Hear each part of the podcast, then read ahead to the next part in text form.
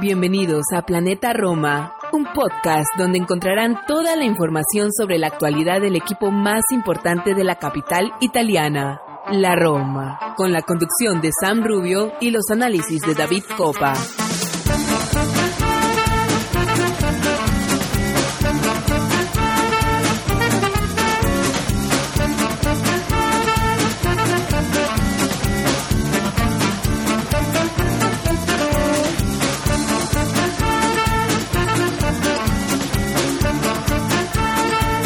¿Qué tal, queridos amigos? Bienvenidos a un episodio más de Planeta Roma Podcast, episodio número 210 de este subprograma en el que siempre intentamos hablar, analizar y contar un poco nuestro querido equipo de la, la Roma. Así que, eh, hechas las presentaciones, hechas, como les decía, episodio número 210, estamos en plena fecha FIFA, eh, hemos terminado bien arriba esta última semana con victoria, con, con buenos resultados, con buenas sensaciones que van en aumento y ha llegado una fecha FIFA también para dar un quizás un poco de refresco a la enfermería, más que todo. Sabemos que José Mourinho eh, no es un amante de la fecha FIFA, ya lo, lo comentamos en la fecha pasada. Eh, de hecho, hoy eh, estamos grabando este podcast el jueves 12 de octubre 6 de la tarde en hora de Europa y se ha comunicado recientemente que José Mourinho ha dado el fin de semana libre a partir de, este viernes, sábado, o sea, viernes, sábado y domingo. Eh, los entrenamientos se reanudarán la próxima semana.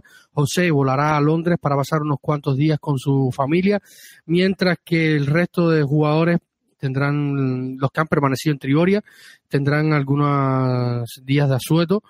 Eh, y vamos a estar hablando un poco de esto. Han, sido bastantes jugadores los que han viajado con sus selecciones, algunos con las mayores, otros con la con la con las menores y de esto vamos a estar hablando y muchísimo más. Vamos a estar hablando del femenil, del primavera, vamos a estar hablando del tema sponsor que está dando bastante que hablar en estos días, así que, que hay bastante eh, temas sobre la mesa a pesar del parón obligado de, del fútbol. Y, hoy, por suerte, no voy a estar solo, voy a estar con nuestro querido y estimado Santi Boy y analizando este equipo que siempre nos tiene viviendo una montaña rusa de emociones. Así que nada, gracias por estar en Planeta Roma Podcast. Vamos a una pausa, enseguida estamos de vuelta acá en los, en los micrófonos de, de su programa favorito.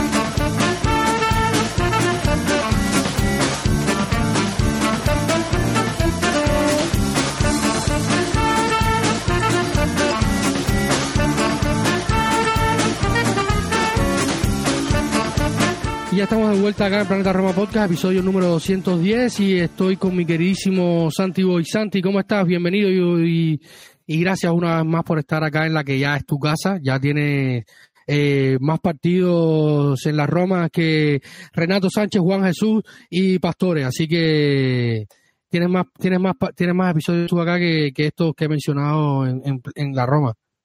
Eh, Juan Jesús, campeón de Italia en el pasado año.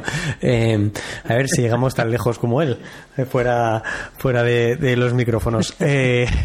nada, David, encantado de estar aquí en este, como tú antes decías en la introducción del programa, en este pequeño receso de la competición doméstica, pero que nos sirve para, para también centrar un poco nuestra atención en, en otras situaciones, ¿no? En otras partes del club y y contento, insisto, de, estar aquí y volver a tratar temas de actualidad de la Roma. Y vamos a estar hablando un poquito de, lo que está pasando, ¿no? Hay que empezar por el, por el presente y ya ha comenzado la fecha FIFA. Eh, desde este fin de semana los jugadores han viajado a la concentración de sus selecciones y la Roma Santi no tiene pocos jugadores, de hecho son 14 entre jugadores que viajaron con los primeros equipos de sus países y jugadores eh, que viajaron con las selecciones menores, o como Zaleski, que ha dado un paso atrás, eh, no está pasando por un buen momento Nicola, y ha decidido dar un paso atrás de acuerdo con el nuevo seleccionador polaco que ha vuelto a cambiar de selección, seleccionador Polonia. Eh, tú que estás quizás más, más, al tanto, creo que en los últimos dos, tres años, este es ya el tercero, el cuarto seleccionador. Eh, Paulo Sosa, que por ejemplo recuerdo que fue eh, seleccionador, estuvo y también recientemente ha estado de, de la Salernitana. Eh, otro portugués también estuvo al frente. Ahora tienen un, entrenador polaco. Y de acuerdo con la dirección de, de, la, de la selección de Polonia, Nicolás va a estar convocado con la sub-21 de, de Polonia, como decía el seleccionador, para reinventarse, Santi. Sí, eh, yo la sensación que me da en cuanto al combinado nacional de Polonia es una un conflicto entre las expectativas y, realidad. Antes lo mencionabas tú. Paulo Sousa eh, fue entrenador en 2021 tan solo en 2021, pero tenemos que irnos al 2018 para cerrar una etapa con relativa estabilidad. Entrenador local, Adam Nawalka, estuvo cinco años naturales eh, al frente del combinado nacional polaco y a partir de aquí otro entrenador eh, polaco, Jerzy Besieket, eh, no sé si lo digo bien, mi polaco es bastante austero y pobre. Tres temporadas, Paulo Sousa, dos solo en 2021. A Manivech eh, tuvieron también solo un año, Fernando Santos ha estado menos de un año y ahora está Michal Provierts. Y yo creo que, eh, insisto, es una cuestión de expectativas generada por la calidad de sus jugadores actuales y que evidentemente con Robert Lewandowski al frente, pero que cuando estos jugadores han empezado a tener cierta relevancia en equipos de, primer nivel, pues quieres eh, ver reflejado todo esto en, en tu selección. Vemos a Chesney con la, con la Juve.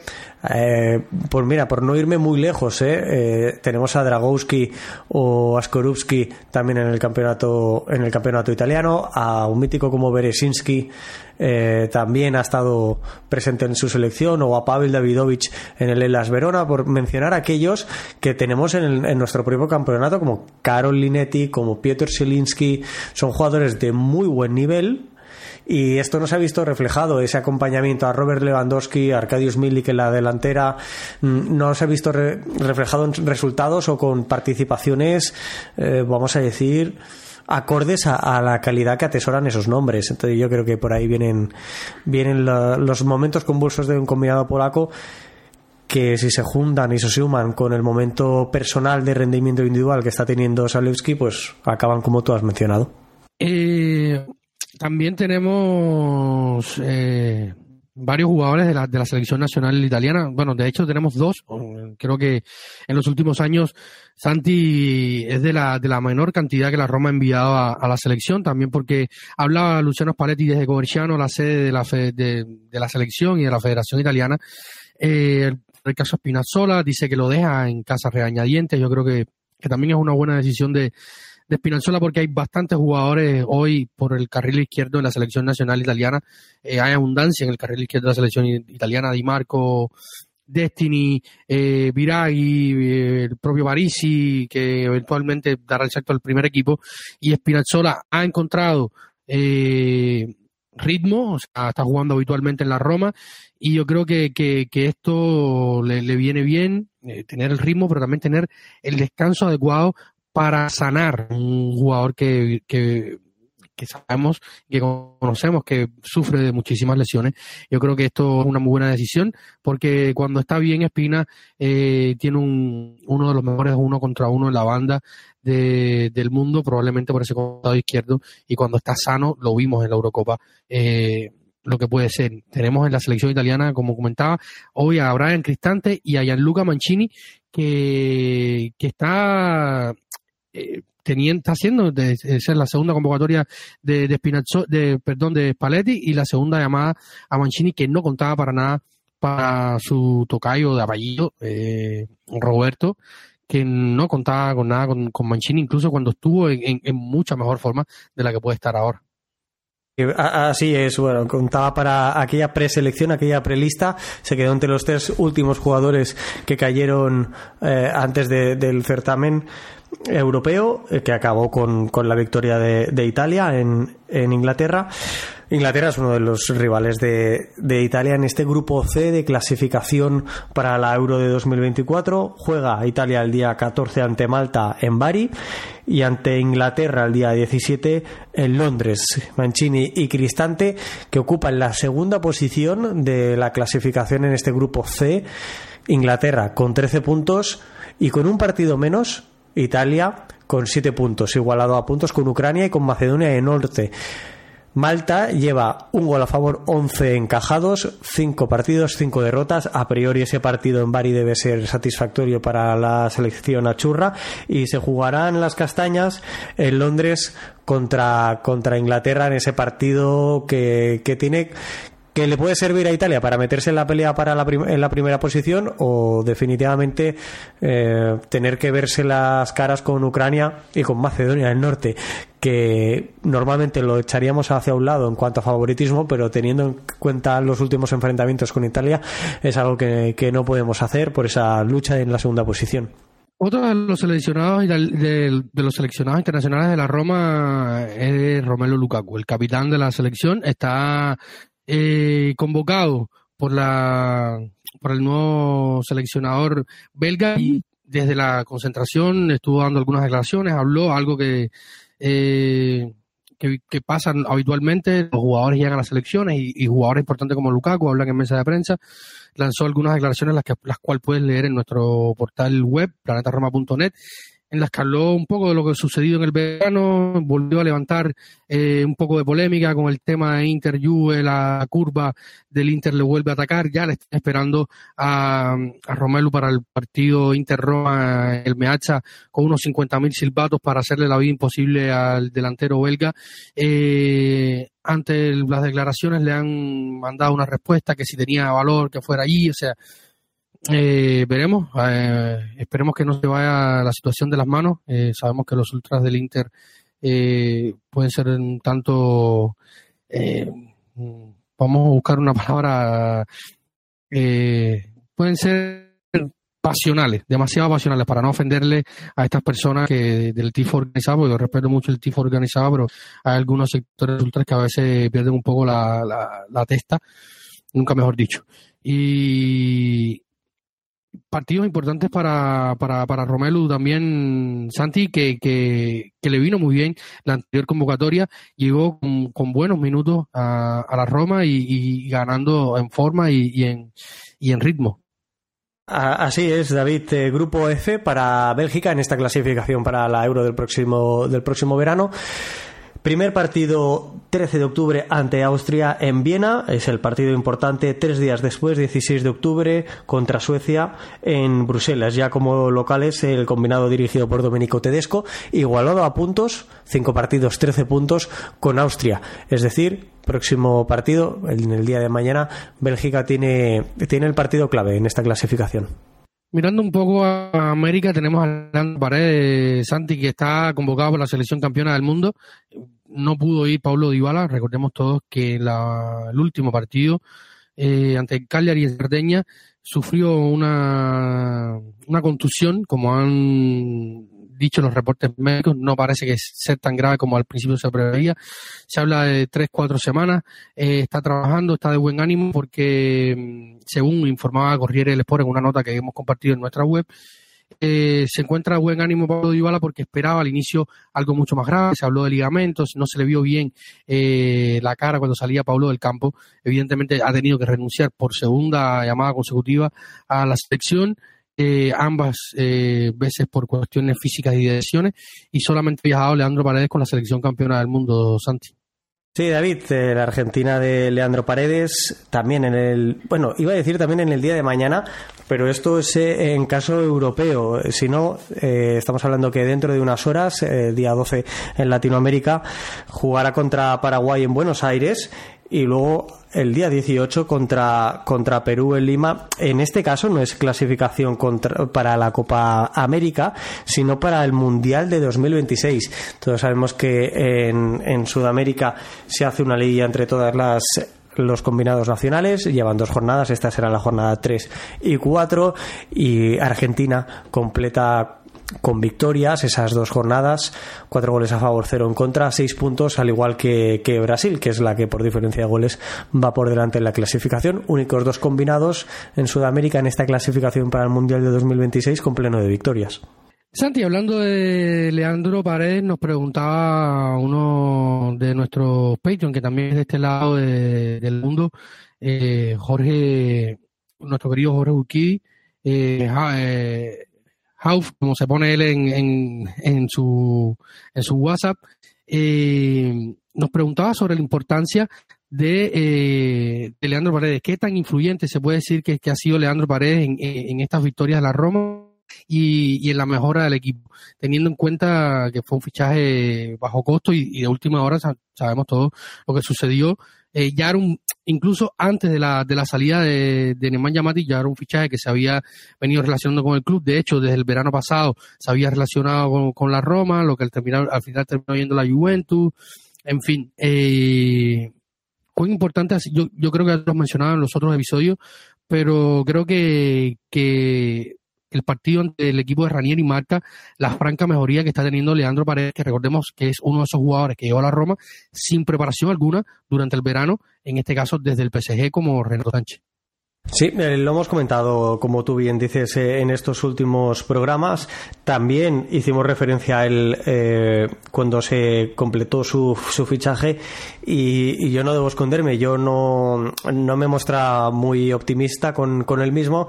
Hice referencia en diferentes ocasiones a su rendimiento o lo que yo creía de su rendimiento, tanto en el PSG como, como en la Juventus el pasado curso.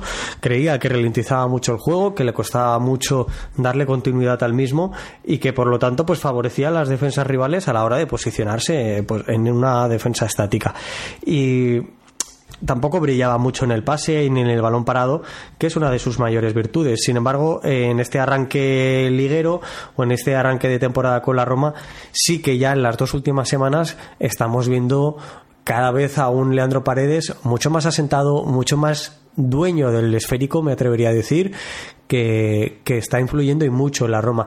Es Voy a obviar al guardameta, Rui Patricio, porque en estas clasificaciones siempre entran los guardametas como en, su en la primera posición, que es en la de distancia progresiva de los pases. Es evidente que los guardametas, si le sumas los metros que, trasladan el balón en sus saques de portería, pues eh, se convierten en los primeros clasificados en este tipo de ranking. Eh, lo que me interesa es que después de Mancini y de Cristante, Leandro Paredes ya es el jugador de la Roma con más metros recorridos en sus pases. Además, el porcentaje de pases completados es el más grande de todos ellos. No es el mejor del equipo porque tenemos a Indica con un 89% de acierto en el pase, a Smalling con un 88, a Bobe con un 84 de media, ¿eh? hablo de media en campeonato doméstico en Serie A. En este sentido, Leandro Paredes tiene un 86, es un porcentaje de acierto muy alto en el pase e insisto, con una distancia progresiva bastante importante. Además, empezamos a verlo ya mucho, eh, asoma mucho la cabeza en clasificaciones que si vemos en pases completados eh, largos, que es una de sus mayores virtudes, Leandro Paredes, intento, vuelvo a hacer lo mismo, elimino a Rui Patricio de la ecuación y nos quedamos con el jugador que más pases largos ha completado. No ni siquiera que ha intentado, sino hablo de que ha completado con un total de 41 eh, asistencias, pases en largo y si miramos los porcentajes de acierto, eh, está el Sharawi con un 90%, Velotti con un 83%, esto es más difícil, por ello que él lo ha intentado eh, mucho, con 41 pases completados, un 60% de sus pases eh, han sido con éxito.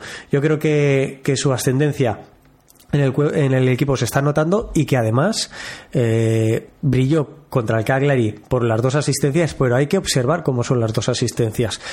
Es cierto que una es en campo propio y es un balón largo y otro es llegando, pero ambas se, se producen con pases verticales lo que hay que exigirle a un equipo que quiera transitar, que quiera correr y que quiera imprimirle velocidad al esférico es que tengas jugadores capacitados técnicamente para dar este tipo de, asistencias o de pases clave que se puedan significar una acción de peligro. Si movemos el balón de izquierda a derecha, damos tiempo a la defensa a armarse. Si lo movemos de atrás hacia adelante, correr hacia atrás persiguiendo un balón es muy complicado para los defensas y esto nos da ventaja en ataque. Y Paredes lo está haciendo fenomenal en las dos últimas semanas.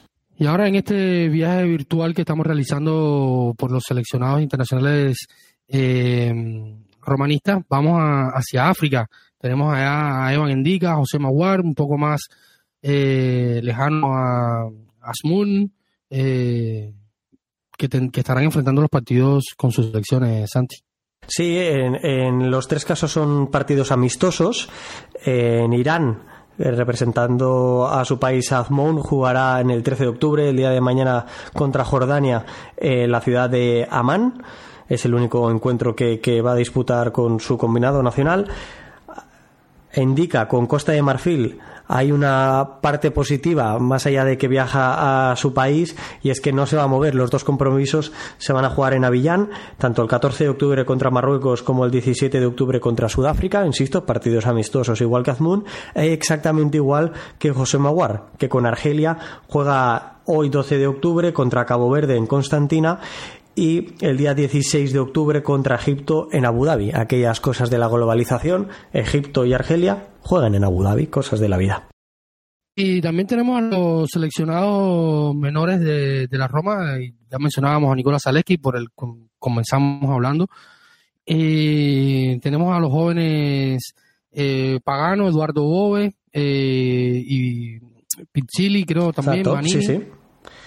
Tenemos, tenemos David, eh, hago referencia a los que están en el primer equipo, como Eduardo Bove, que juega con la sub-21 la clasificación para la Eurocopa de la categoría en 2025. En el grupo A, Italia juega el 17 de octubre contra Noruega en Bolzano, en, en Italia. Solo un partido para, para el combinado Achurro, los Achurrini, como se le llama comúnmente. Y por otra parte, tenemos y que juegan, eh, o al menos que están en dinámica del primer equipo, y por eso los destaco, los que tú has mencionado, a Pagano y a Pisili, juegan la Elite League de eh, Sub-20. Es una competición Sub-20 que que se hace desde los últimos años entre ocho países, que no tiene relevancia oficial, pero bueno, juegan un partido contra, contra Polonia en Catanzaro eh, mañana, día, día 13. Insisto, Pagano y Pisil. Y luego tenemos, David, por último y cerrar esta parte, eh, nos hemos dejado para la clasificación del Euro 2024 Grupo D a Turquía con nuestro turco favorito, sobre todo después del partido contra el Servet, a Celik, que juega hoy 12 de octubre contra Croacia en Osijek y el día 15 de octubre contra Letonia en, Adana, ya en Turquía. El, grupo de, esta clasificación para, para, la Eurocopa en el que podemos encontrar al combinado nacional de, de Chelik se disputa el partido más importante, el que he mencionado en el día de hoy contra Croacia. Pues ambos equipos están igualados a puntos, aunque Croacia con un partido menos, con lo que es importante para nuestro turco, nuestro jugador turco. Más allá de él, dos, dos eh, jugadores más, son los últimos que nos quedan, David. En el grupo H tenemos a Dinamarca de Christensen, que está yendo con asiduidad a, su selección. Juega 14 de octubre contra Kazajistán en Copenhague, 17 de octubre contra San Marino en Serravalle. Es decir, de San Marino de la costa de Rimini directo a Roma y un viaje corto para, para el danés, para el lateral derecho de la Roma, que en este grupo H está igualada a Dinamarca, la primera posición con Eslovenia con 13 puntos, seguidos de los 12 que tiene Kazajistán, su primer rival, y Finlandia. Aquí tienen que apretar los daneses para asegurarse su plaza a la Euro y posteriormente, ya en último lugar, David, el grupo J, probablemente el que menos minutos verá, probablemente seguramente sea ninguno, es Rui Patricio, que ha perdido la titularidad, como ya has conocido en los últimos meses, en el combinado nacional portugués, dirigido por Roberto Martínez, en este caso el día 13 de octubre contra Eslovaquia, en Oporto, y el día 16 de octubre contra Bosnia y Herzegovina, en Chénica, en Bosnia el combinado portugués que está encuadrado en este grupo J, el último de la clasificación para la Eurocopa 2024, y es líder con cinco puntos de ventaja contra Eslovaquia, con lo cual si ganan en su partido de mañana prácticamente lo tendrán hecho y sellado. Eh, creo que hemos hecho un repaso completo a los internacionales. Como decimos, son 14 entre seleccionados mayores y seleccionados inferiores. Un par de acotaciones a, lo a, los comentarios de Santi. Eh, que va a encontrar Santi a, un romanista, una vieja leyenda romanista al frente de la selección turca, Vincenzo Montella, que en los últimos días ha sido nombrado como seleccionador otomano eh, un país donde está haciendo carrera después eh, de, estar bastante tiempo fuera de los banquillos. Creo que su última experiencia después del Sevilla. Eh, estuvo algún tiempo fuera, volvió a, a, Turquía, donde lo hizo muy bien. Y ahora, cuando parecía que se iba a hacer con el banquillo, del, creo que era el Fenerbahce o el Galatasaray, eh, ha terminado al frente de la selección otomana, donde estará coincidiendo con, con Shelik. Eh, y Christensen, que en la, convocatoria anterior eh, fue llamado de última hora, no había sido, no había entrado en la primera convocatoria, se quedó en Roma, estuvo entrenando en Trioria dos, tres días, luego fue, hubo algunas bajas en la selección danesa y fue llamado de última hora y ahora ha estado, sí estuvo convocado desde, desde el inicio. Así que creo, creo que este es el repaso eh, global a, los, a estos jugadores, como decía Santi, que, tienen dinámica de primer equipo y los del primer equipo eh, que están convocados con sus selecciones. Prácticamente vacía Trioria, por esto, como decía al inicio, José Mourinho ha dado viernes, sábado y domingo libres. El entrenador ha viajado a Londres para pasar estos días con su familia y los entrenamientos se reanudarán la próxima semana. Eh, obviamente en la ciudad han quedado los jugadores lesionados, Morin, Renato Sánchez, Llorente, Pellegrini, eh, Dybala, que están trabajando, algunos están más próximos a entrar, sea el caso de Smolin, Llorente y Renato Sánchez. Eh, de hecho, se hablaba que Renato Sánchez están trabajando en un plan eh, cíclico para que vaya entrando en dinámica para combatir estos problemas que decía José Mourinho que ninguno de los clubes anteriores pudo descifrar. Eh, esperemos que esta vez surja efecto este plan de contención que está preparando el staff médico de la Roma. Así que vamos a una pausa enseguida volvemos para comentar otros temas que tenemos en el tintero en este episodio número 210 de Planeta Roma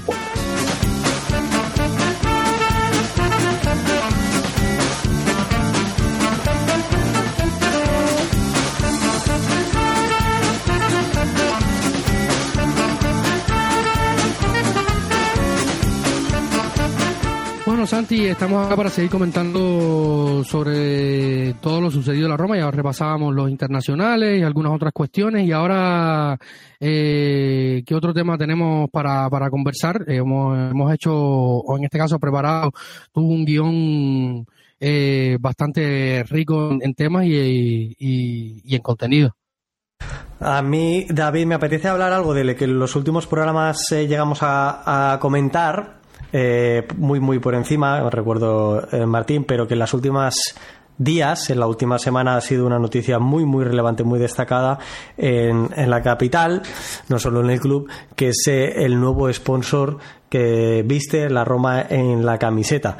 Mm, contradictorias morales que luego también podemos tratar, pero ¿qué es lo que repercute? ¿Quién, e, ¿Qué es este sponsor? ¿Qué significa? ¿Y qué es lo que le repercute al club romano, David? Exactamente, en los últimos días, eh, para ser más exactos, voy a remitirme a, las fechas, porque hace solamente unas jornadas. Eh, la Roma eh, cerró su nuevo sponsor, algo que estaba faltando y que se, que se hablaba bastante eh, en el club hace prácticamente una semana. Se ha cumplido de cerrar este acuerdo con, con los árabes de Riyadh Season, que es eh, un festival eh, organizado por el Ministerio de Cultura, las autoridades generales de entretenimiento y las autoridades generales de deporte y la Oficina Saudita de Convenciones y Exposiciones.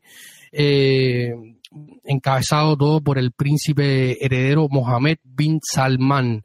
Eh, un, sponsor que dejará en las arcas de la Roma por la próxima temporada un acuerdo muy ventajoso, creo yo, Santi, 25 millones de euros en los próximos dos años. Eh, también incluirá algunos partidos amistosos que pudieran eh, desarrollarse esta temporada. el logo de Real Season aparecerá en la camiseta de la Roma. Hasta ahora solo ha aparecido en la camiseta del primer equipo. Eh, no ha aparecido ni en el femenil ni en el equipo primavera. Eh, por lo tanto, decían algunas informaciones, sobre todo Corriere del Sport, que hay detalles que se están elaborando. Ya, bueno, ya ha traído bastantes elucubraciones, como tú decías, y bastantes problemas. Este, o sea, problemas de rumores extra eh, o fuera de la Roma, porque para la Roma, como te decía, es un, es un acuerdo muy ventajoso, teniendo en cuenta los eh, sponsors que hemos tenido en el pasado. A, eso, a eso vamos. Me parece que, el buen trabajo que, que haces, David, y, que va recopilando todo este tipo de información también en la web, en planetaroma.net, donde se puede seguir la actualidad del equipo romano. 25 eh, millones, dos temporadas. Salimos a, a, razón de 12 millones y medio cada una de ellas es un acuerdo realmente ventajoso. ¿Qué, qué datos manejamos? ¿Qué es lo que ha cobrado el club de sus anteriores sponsors en cuanto a camiseta? Eh? Sponsor principal, hacemos referencia. Mira, Sati, vamos a empezar por, por, los números, porque al final cuando preparamos este programa me decía, vamos a hablar de, la historia de los sponsors de la Roma, que son bastantes. Comenzó por allá por 1981, así que son más de 40 años de, camisetas con sponsorización eh, para la Roma y eh, intentando hacer una, una búsqueda eh, sobre datos económicos, hablando propiamente, cuando miramos un poco atrás en el tiempo es difícil encontrar datos, datos fiables. Y entonces vamos a empezar de atrás hacia adelante eh, hablando un poquito de los últimos de los últimos acuerdos económicos que ha cerrado la Roma empezando por Digital Bits que no terminó de la mejor manera. De hecho era un acuerdo eh, con la marca de criptomonedas o la empresa de criptomonedas que estaba previsto a, terminar en 2024 termina antes de manera abrupta eh, por los impagos que hizo la compañía norteamericana tanto con la Roma como con el Inter, aunque con la Roma fueron eh, menos los meses de impagos. Eh, era un acuerdo que inicialmente preveía 36 millones hasta 2024 y varias dinámicas, incluso hay que, lo que sí hay que pudiéramos agradecerle un poco a, Digital Beach, en este caso, Santi, es que acercó un poco más a Frachenko Totti a la Roma después de varios años y sobre todo desde su ruptura con el club bajo la directiva de, James Palota. Eh, lo volvió a traer a, acercar al estadio, al club, porque se fue firmado como embajador eh, de esta marca de criptomonedas y estuvo en el partido, en varios partidos en el Olímpico y esto eh, cambió un poco la dinámica que estaba, se estaba teniendo con el histórico capitán eh, romanista con la directiva anterior de James Palota. Recordemos que era una, como le decía, fueron 30, estaban previstos 36 millones que al final no se cumplieron por el tema de impagos. Tirando un poco más atrás la cinta retrospectiva de este cassette, eh, nos tenemos que ir hasta Qatar Airways, que fue eh, y fue otro de los, o ha sido otro de los sponsors que hemos recientemente tenido.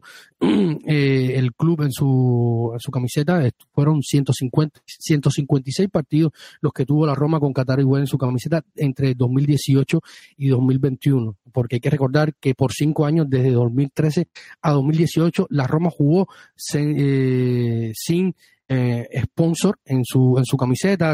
hubieron algunas, algunas eh, cameos, por decirlo de alguna manera, con Roma Kers, que es la, la esta sociedad de benéfica que la Roma como club llevaba adelante eh, y algunas marcas de, de, telefonía que se hicieron acuerdos eh, parciales pero fueron muy breves. De, desde 2013 a 2018, como, como decía, la Roma jugó sin eh, sponsor principal hasta 2018, donde se firma con Qatar Airways hasta 2021. Se intentó renovar esto, eh, como mismo se, se, intentó renovar con el, con el sponsor trasero, que en aquella época o hasta esta época del 2021 era Hyundai, para luego pasar a Toyota eh, como, como sabemos, Toyota eh, está ligado a la familia Fredkin, de hecho son los mayores distribuidores en la costa este de los Estados Unidos de esta, de esta marca de autos. Y eh, Qatar Airways dejaba eh, en números, o dejó en números unos cerca de unos 40 millones de euros. pero también estamos hablando de una marca importante eh, una aerolínea importante que también sponsorizó a grandes clubes y también la Roma en ese momento era un equipo con mucha más posibilidad por jugar eh, la Champions. Yendo atrás en el tiempo, Wind, que fue otro de los sponsors icónicos de, lo que va a decirlo de esta Roma entre 2007 y 2013, eh, que previó para la Roma un acuerdo de unos 6 millones de euros o 7 millones de euros por temporada entre 2007 y 2013, 299 partidos jugó la Roma con, con Wind eh, yendo más atrás en el tiempo, tenemos a, a Banga Italese, que nada más tuvo una temporada eh, con la Roma de, la 2005-2006, 28 partidos. no fue ni una temporada completa, fue una em, un pequeño periodo. Eh, yendo más atrás en el tiempo, tenemos a Mazda entre 2002 y 2005, aquellas camisetas de Adora. Podremos recordarlo todos que eran muy bonitas y más de uno de nosotros tiene alguna en, su closet. Otra y, una muy histórica es la INA ASA Italia, una, el, gigante de, la, los seguros italianos. Estuvo presente en las camisetas de la Roma entre 1995 y 2002, 309 partidos y, es un, un icónico sponsor de la Roma también porque eh, hay que recordar, yo creo que esto lo hemos hablado acá cuando hicimos también el, podcast de, de un podcast donde se lo dedicamos a Totti, al podcast del Scudetto y tal. Eh, en febrero de 1997, eh, eh, INAS Italia organiza un torneo eh, un torneo, no pretemporada, sino un torneo de exhibición en febrero del 97, eh, el torneo Città di Roma, una triangular que fue, que, tuvo que tuvo entre ellos los, los entre Ajax y Borussia Mönchengladbach. Eh, y este, este periodo es, eh, o sea, o este momento con ese torneo de di Roma es particularmente interesante porque eh, en aquel momento se hablaba de la salida de, Francesco Totti de la Roma. El entrenador de, aquella época, que ahora se escapa el nombre, el argentino, no me lo voy a perdonar nunca. Santi, no sé si, si se me podrá ayudar, ahora se me escapa el nombre del, del, argentino. Eh, no quería a Totti, o sea, él quería a, Litmanen, que era el jugador que él quería, por eso el Ajax estaba, había viajado a este, a este torneo de Chita y Roma para también observarlo. Y el, y, el rendimiento de Totti fue tan bueno en aquel, en, aquel, en aquella triangular amistosa con el Borussia Mönchengladbach y el Ajax, que finalmente Franco Sensi, eh, mm, terminó por convencerse de que Totti no podía salir de la Roma y luego ya la historia la, la conocemos. Yendo más atrás en el tiempo, está otro sponsor particular, sobre todo histórico en el sentido eh, en todo el sentido de, la palabra. hablamos de Nueva Tierra Aseguraciones, que estuvo eh, presente en la camiseta de la Roma en la temporada 94-95, 39 partidos, y es recordado sobre todo por ser eh, el sponsor que estaba presente en la camiseta en el año del primer gol oficial de Francesco Totti con la Roma. Y unas camisetas muy bonitas que, que estaban diseñadas por Asi con cuello y, cordones para, para amarrarse el cuello y tal, con el lupeto de gratón en el pecho. Y el primero y, más icónico, del que comenzó este recorrido de, marcas y, y, sponsors que ha tenido la Roma en 1981, el icónico eh, Barilla, que según los... Eh, se recoge en los libros y en las noticias de la época, fue una revolución económica para la Roma y para los equipos eh, de la Serie A, una, una época dorada también del fútbol italiano en los años 80, donde todos conocemos lo sucedido a nivel eh, futbolístico por el por el calcio, eh, sobre todo por, la, por el nivel que había dentro de la serie con equipos muy buenos y llenos de figuras de primer nivel internacional, por mencionar algunos como Diego Maradona. 537 partidos tuvo Barila eh, sobre las camisetas de, la Roma Santi. Eh, bonita retrospectiva, David, de, este viaje por las camisetas y los sponsors de la Roma, porque creo que a medida que ibas hablando, a todos los que te y ahora mismo yo te estoy escuchando en directo, todos los que nos escuchen una vez publiquemos este programa en, en las diferentes plataformas de, de audio de podcast, eh, les va a pasar como a mí, que vas, eh, te van invadiendo imágenes de esas camisetas, algunas icónicas como la de Totti con la de Varela que, mencionabas, que por cierto entiendo que hacía referencia a Carlos Bianchi como el técnico argentino que no llegó a estar una temporada completa en la 96-97 al frente, al frente de la Roma.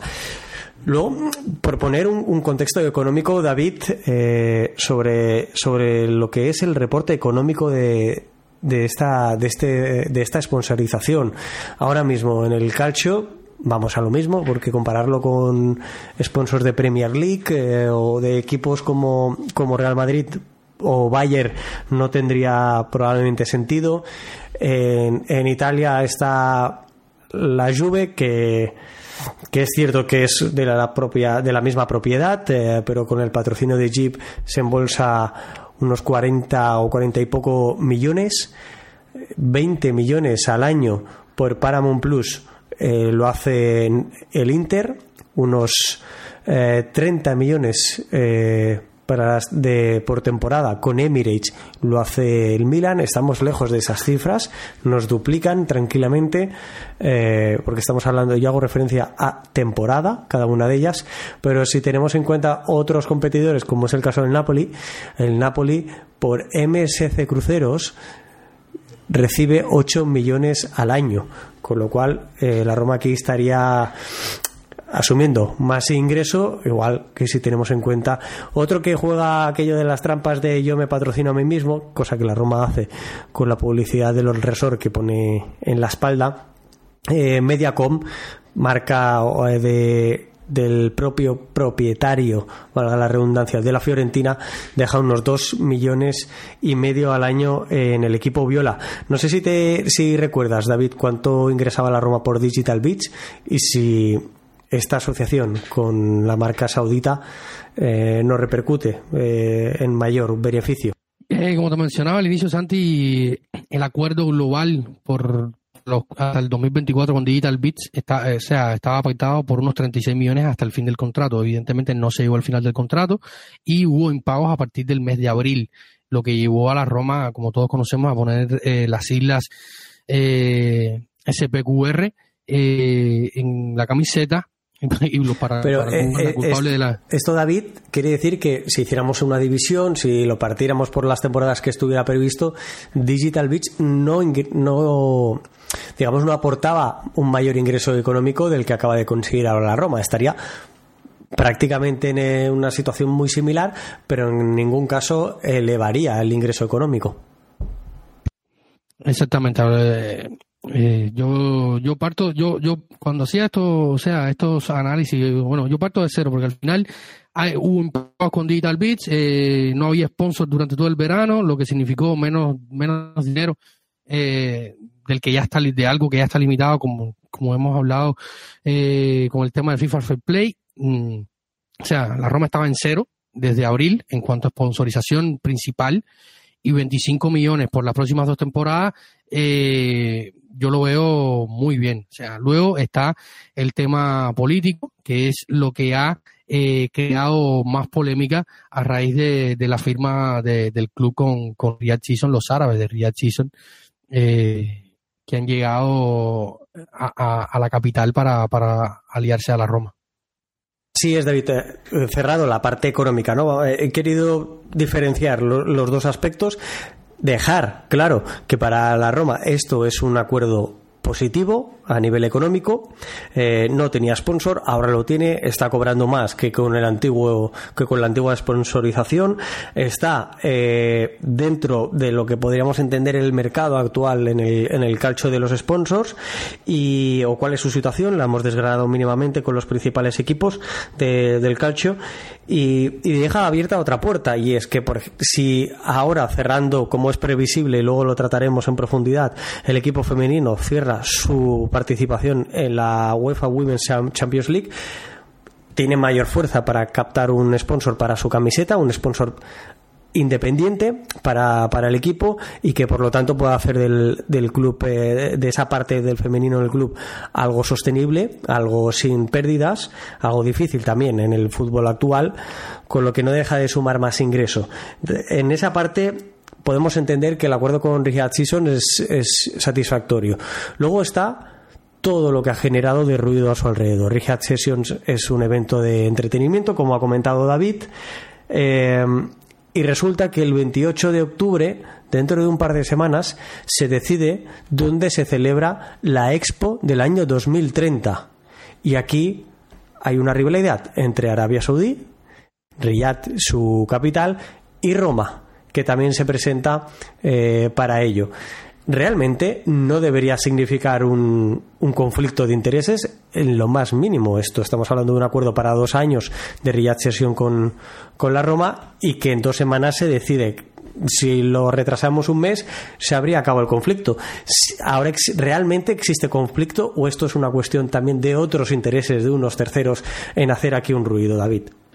Mira, si te digo la verdad, eh, vamos a poner el, el hipotético en que la Roma espera a que termine la elección de la Expo Mundial 2030. La Expo Mundial es una es un evento a nivel mundial donde se reúnen varios países, donde la sede tiene derecho a 10 millones de euros por la organización eh, de este evento, donde se, sea, es un, un ambiente muy propicio para eh, que una ciudad pueda eh, tener ciertas posibilidades o oportunidades de negocio con tantos viajeros y tantas empresas y, y, eh, de negocios y tal. Y eh, vamos a suponer que en el hipotético caso de que no le dieran a la Roma no firma con Riyadh Season, la Roma no firma con Riyadh Season, le dan a Riyadh eh, la, la, organización de la Expo 2030 y después de esto la Roma firma con Riyadh Season. Y va a haber polémica igual iba a haber polémica porque el gobierno de Roma, sobre todo con Virginia Ray, eh, con, con, con, muchos partidos, eh, no estoy muy al tanto, o sea, no me interesa tanto la política y por, por, eso no estoy al tanto de todas las fracciones políticas que hay en Roma. Conozco a los concejales que están involucrados con el tema del estadio, conozco a los que hablan diariamente, conozco a Virginia Ray, conozco al, a, a, al dormilón Lotito eh, y conozco eh, el entorno político que, que, está en torno a la Roma. Y eh, esto ha levantado una polémica enorme, eh, Santi, con el tema de Riachillon, que la Roma no debió firmar con ellos, que le está dando eh, publicidad a ellos, que, que, están atentando contra la ciudad, que no han hecho nada porque eh, la, la, la, Roma no ha hecho nada por los ciudad, nunca ha hecho nada por la ciudad y que no quieren, o sea, no han ayudado a que se visualice a la, a la Roma como como, como ciudad para o sea, para, para albergar la, la Expo 2030. Yo realmente estoy eh, en desacuerdo totalmente con esto. Lotito y Virginia Ray y los concejales de, de deporte, de, de, tránsito de la ciudad hablan cada cinco minutos de este tema, pero a mí me parece que el que lee Planeta Roma, el que conoce la Roma, sabe que realmente es falso. Y pongamos el ejemplo, antes de este que la Roma firmara con, con los árabes, con los árabes esto de Riyadh Season, ¿alguien había hablado de la Expo 2030? Nadie. El propio Lotito, que no creo que la Lazio, Santi, no sé, me, corregirá, creo que tampoco tiene sponsor, porque cuando en vez de crear polémica con que ellos deberían llevar el SPQR y, y, no la Roma, porque ellos son el primer equipo de la capital, no combatieron eso con una idea como llevar el Expo 2030 y hubieran sido eh, como, si, como decimos acá, eh, matar con la inteligencia al rival. O sea, se ha creado una polémica porque la, Roma puede crear esto y incluso hoy la exalcaldesa Virginia Radi ha atacado directamente a los freaking diciendo que esto con, con, con Sensi o, o, o, o con Viola, eh, los expresidentes históricos de la Roma no hubiera pasado. Probablemente no, porque era otra época y se vive completamente diferente. Considero, David, que que esto es ruido político, eh, intereses de terceros, como antes mencionaba, también lo dije en el anterior programa, las intervenciones de Lotito eh, sobre este aspecto se, se, caen por sí mismas cuando el propio Lotito tiene un cargo de responsabilidad eh, dentro de la Lega y se deciden a llevar la Supercopa de Italia a Arabia Saudita. Y en esto no hay problema. Quieren crear un conflicto moral a la Roma cuando debería ser global. Y ahora también te voy a preguntar por esto, porque creo que, que tenemos, debemos hacerlo, David, pero y mostrar nuestra, nuestra opinión. Pero todo el ruido que ha generado los fichajes de estrellas, megaestrellas, algunas incipientes, algunas ya de vuelta, pero a estrellas al fin y al cabo, para reforzar la competición liguera en el país eh, saudí, eh, en el mundo del fútbol pues, ha generado muchísimo ruido en este aspecto y esto no es otra gota, no es más que una gota que nos ha afectado directamente en la Roma con su patrocinio. ¿Por qué eh, con Qatar Airways nadie se ponía las manos en la cabeza? ¿Por qué nadie lo hacía? ¿Por qué lo están haciendo con Riyadh? Pues simplemente por el interés político de unos y otros, llámense Lolito, llámese de otra manera.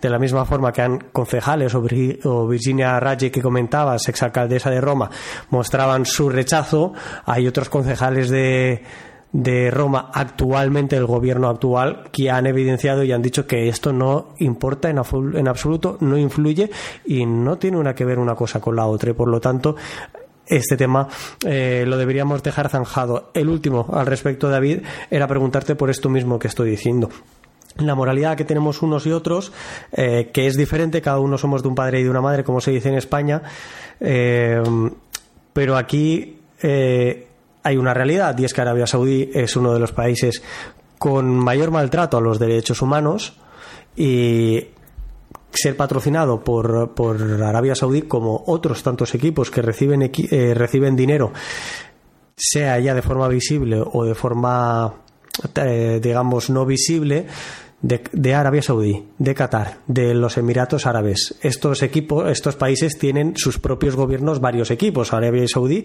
cuatro en su principal liga. Otro, como el Newcastle, en, en la Premier League, la liga más potente del mundo. Emiratos Árabes tiene es propietario del Manchester City y evidentemente del City Group en el cual está el Palermo también, entre muchísimos otros equipos. Y Qatar lo sabemos porque es el primero que empezó con este tema, eh, con el PSG como, como principal estandarte.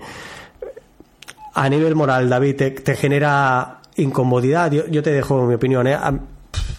Yo preferiría que, que en ese aspecto tener otro tipo de, de sponsor pero también entiendo la dificultad de la Roma en encontrar un ingreso de este estilo, que es lo que necesita para una competición directa, ¿no?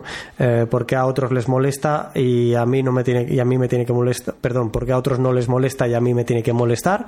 Aquí entraríamos una discusión y si esto es negocio, como es el fútbol actual, eh, eh, puedo comprender el digamos, el movimiento de la Roma, la contratación y el negocio de la Roma, en mi caso, pues sé que es cierto que me molestaba el Qatar y me molesta Riyadh eh, por lo que se vive en esos países. Obviamente, Santi, si hubiera podido elegir, hubiera podido elegir otro sponsor para la Roma. Evidentemente no, no es algo que me agrade, eh, no es algo con lo que simpatice. De hecho, eh, después que, no sé si, si, si, si tú lo viste, eh, cuando salió en el Mundial este documental de Netflix, todo el tema de, la organización del, Mundial de Qatar y, todo el trasfondo político, económico y social que tenía detrás, o sea, realmente te haces muchas preguntas sobre, sobre el fútbol, el deporte, la sociedad en que estamos viviendo y, y, te planteas cosas, ¿no? Incluso yo dije, bueno, te empiezas a hacer como dice nuestro querido Irving en uno de nuestros de nuestros Patreon, eh, dicho sea paso, un saludo a todos y cada uno de, nuestros Patreon, eh, Patreons, gracias por estar, gracias por apoyarnos, gracias por, por creer en este proyecto y por ser eh, parte activa de esta familia de Planeta Roma. Y, recuerden a todos que si se quieren unir a, o empezar a formar parte de, esta familia activa, ser un Patreon de la Roma, un, suscriptor de pago de, de, Planeta Roma, para aportar, para tener contenido extra, para eh, que este proyecto pueda seguir existiendo, simplemente tienen que ir a patreon.com slash planeta Roma y allí se encontrarán nuestro espacio y las diferentes formas de, de, colaborar con nosotros. También pueden hacerlo descargando la app de Patreon en su dispositivo móvil y buscando Planeta Roma y simplemente suscribirse con las tarifas que tenemos que van desde un, desde un dólar hasta tres dólares para eh, ayudar a que Planeta Roma siga existiendo como lo conocemos hoy. Un proyecto de más de cinco años, con una web, con podcast, con transmisiones en vivo eh, durante los partidos y después de esto, live también que hacemos con San y con todo el resto del grupo de los muchachos y, y toda la cobertura que hacemos al equipo en nuestro idioma eh, español o castellano, como quieran, eh, porque se puede decir de las dos maneras.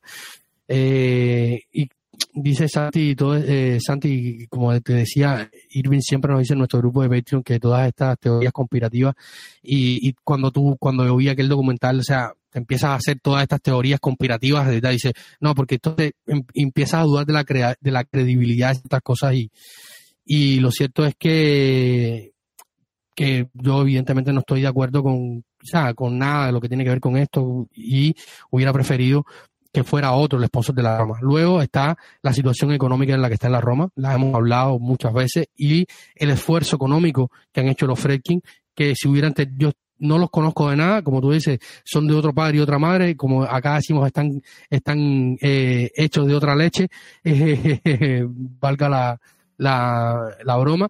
Eh, probablemente si hubieran tenido otra oportunidad, económica lo hubieran aceptado.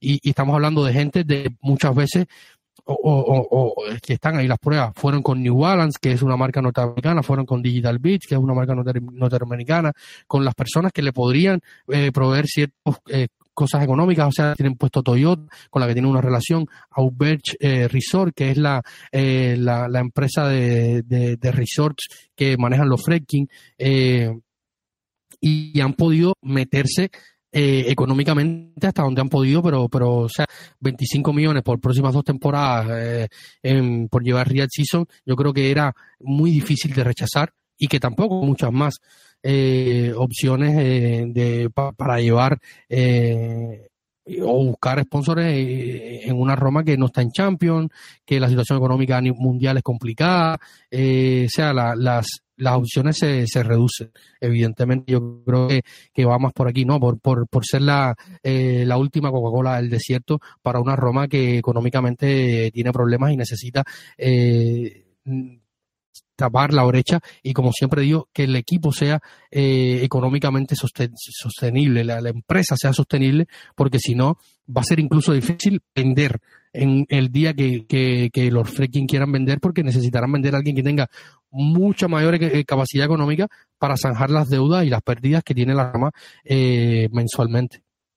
David, para, ya dejamos de lado el, tema del patrocinio. Creo que era importante tratarlo desde las tres perspectivas, desde qué significa para la Roma, qué eh, ruido ha, habido alrededor suyo, qué es lo que ha pasado a nivel mediático y luego a, nivel eh, qué es lo que podemos entender que suceda o por qué podemos entender que suceda, pero también qué es lo que nos parece a nivel moral y de hecho queda de nuestra, nuestra opinión sobre ello. Hacía referencia durante este speech al grupo de, de Patreons. Nos quedan dos preguntas que nos han hecho y luego pasamos a, otro espacio. David, aprovecho para preguntarte, trasladarte la pregunta de Irving. ¿Qué es lo que te parece? Porque debido a las bajas por lesión de Dybala y también de Pellegrini, nos pregunta si es Aguar quien consideramos que tendrá una mayor responsabilidad o será sobre otros jugadores en los que caiga este peso de forma repartida o de forma individual. ¿Qué es lo que opinas, David? Eh, que venga Aguar sano eh, de su selección. Ha sido un jugador que también en este inicio de temporada eh, no ha estado a, tono físico, ha sufrido un par de molestias y sobre, y sobre todo teniendo en cuenta eh, su, su pasado y sobre todo la temporada más inmediata que es la pasada, eh, donde no contó mucho para el equipo, se lesionó, tuvo problemas físicos y evidentemente eh, esto le está pasando factura y si está sano, yo creo que va a ser una, de las alternativas. No sé cuán importante, pero va a ser una alternativa. Luego está eh, que en los periódicos y en los diarios más, más cercanos al club se viene hablando de que existe la posibilidad de que se ponga más en uso la alternativa Lukaku-Dybala, eh, perdón, Lukaku eh, Velotti, que ha estado dando tan buenos dividendos, sobre todo ante Servet y Cagliari. Eh, Velotti está en un de forma increíble. Él mencionó muchas veces lo importante que era para él hacer la pretemporada y eh, los resultados los estamos viendo en la cancha. El, gol contra el Cagliari, más allá de que, que Escufé es Escufet, eh, yo creo que pudo haber hecho más en ese gol pero los movimientos, la confianza que se tiene Velotti en este momento en el área y de cara al gol es suprema. Eh, luego habríamos tendríamos que abrir el melón táctico, analizarlo, ver quién va a estar por detrás, porque no está Dybala, no está Pellegrini, eh, Renato Sánchez, como decimos, viene entrando poco a poco. Habrá que ver si entran los defensas eh, para mover a Brian Cristante en el campo otra vez al sector medio, si tiene que quedarse eh, Brian Cristante un par de partidos más en, la zona de, defensores, van a estar probablemente Eduardo Boy y Paredes otra vez en la media cancha, hay que ver el ajuste táctico, la fase con balón, la fase sin balón, eh, y habrá que ver, eh, analizar ciertas cuestiones cuando ya estemos más eh, cercanos al reinicio de la, de, la, de la Serie A, como el partido contra el Monza en el Olímpico, y ver quiénes llegan sanos y no, pero evidentemente Aguar eh, para mí está eh, en el plan A hoy de, de José Mourinho después de esa refriega en el partido eh, después del partido contra el Servet reaccionó bastante bien el, el ex del Lyon. Última pregunta, también nos la traslada Marcos por el grupo de Patreons de Planeta Roma. Nos pregunta David, y tú que estás al corriente, eres el principal redactor y editor de, nuestra web en planetaroma.net, si existen rumores de algún posible fichaje, alguna posible llegada al club y en ese aspecto relacionándolo con qué carencias ves a nivel posicional en la Roma, es decir, qué posiciones son las que cubrirías eh, como como principal, principal necesidad. Los rumores siempre hay, porque recordemos que el calciomercado nunca descansa y, y siempre en los últimos días se sigue hablando mucho de Marcos Leonardo, eh, que yo en este momento dudo muchísimo de que pueda llegar a la Roma, sobre todo por el nivel que está mostrando Marco Leonardo. Está siendo el, el salvador de, un equipo histórico como el Santos, que, que, estaba eh, en zona de descenso en el Brasileirao. Y, lo he venido siguiendo a Marcos Leonardo y realmente está en un gran nivel. Es un futbolista que igual de cara a puerta tiene muchos recursos, es un chico y se habló que había ya un preacuerdo con el, con el Santos. En las últimas horas se ha hablado de que el preacuerdo sería solo el, verbal. Se está criticando mucho a, Marco, a, perdón, a, Tiago Pinto porque no dejó nada firmado. Eh, que Tiago Pinto no puede dejar nada firmado porque eh, la Roma sale al mercado con, lo justo y, y en enero no se, no se sabe qué puede pasar. Se habló en su momento por Sky Sport y Corriere del Sport eh, que si se llegaba un acuerdo finalmente con Marco Leonardo sería eh, y se iría a préstamo a otro club.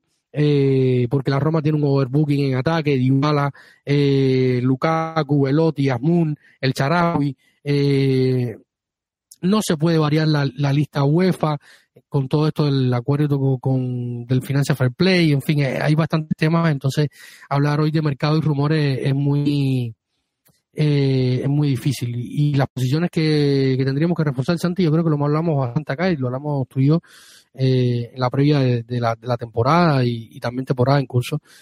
Los carriles de la Roma empiezan a funcionar porque ya compartimos una nota en, el, en, la, en la web ayer que la pueden leer sobre los carrileros.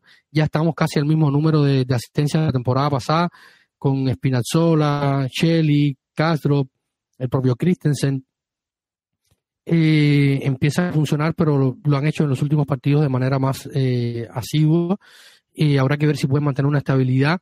Y luego todo depende del factor económico, quién entra, quién sale, si vende, si no vende, si, si hace un préstamo con opción de compra eh, en los jugadores que sale, si es venta obligatoria o no, cuánto puede gastar, cuánto no, y después buscar los jugadores. Siempre la Roma tiene que moverse en base a lo, a lo que reciba o a lo que tenga disponible, que es siempre muy poco y los mercados de enero sabemos que siempre son bastante complicados, es el mercado de reparación que se le conoce para reparar los problemas que puede tener un plantel. Así que a día de hoy, hablando en octubre, inicio de octubre, es muy difícil saber cómo se va a mover el mercado. Hay bastantes rumores, se hablaba de Eric Dyer para reforzar la defensa porque hay un defensor menos, habrá que ver cómo vuelve con Bula, si sigue, si no con Bula. O sea, hay muchas, hay muchas dudas sobre la mesa todavía para, para, para ir eh, decantando a Maras Kumbula hay que enviarlo al Torino para que Juric nos lo recupere y nos vuelva a hacer aquel jugador prometedor de, la serie. Vamos a una pequeña pausa y, enlazamos con el último eh, ápice de, este, de este programa, un breve apunte sobre la primavera y sobre el equipo femenino.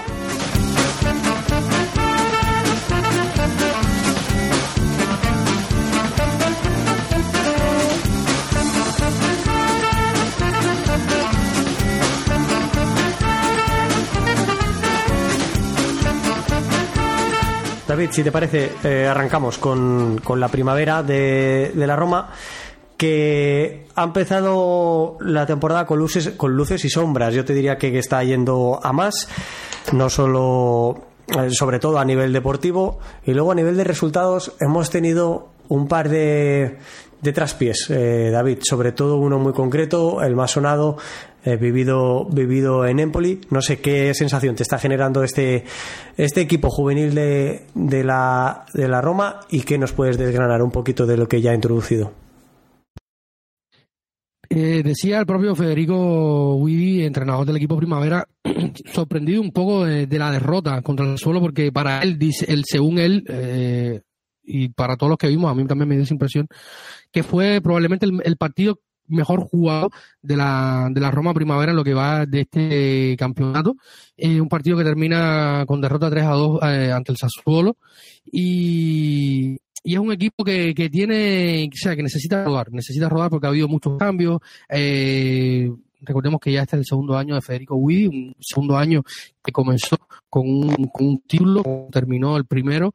Eh, recordemos, hablamos de, la, de la Copa Italiana a la que se le, se le ganó a la, a Fiore, y luego esta temporada comenzó también con la victoria de un título ante el Leche, campeón del torneo Primavera 1, un partido jugado en el Día Armade del estadio, donde también juega el Leche en la primera división italiana.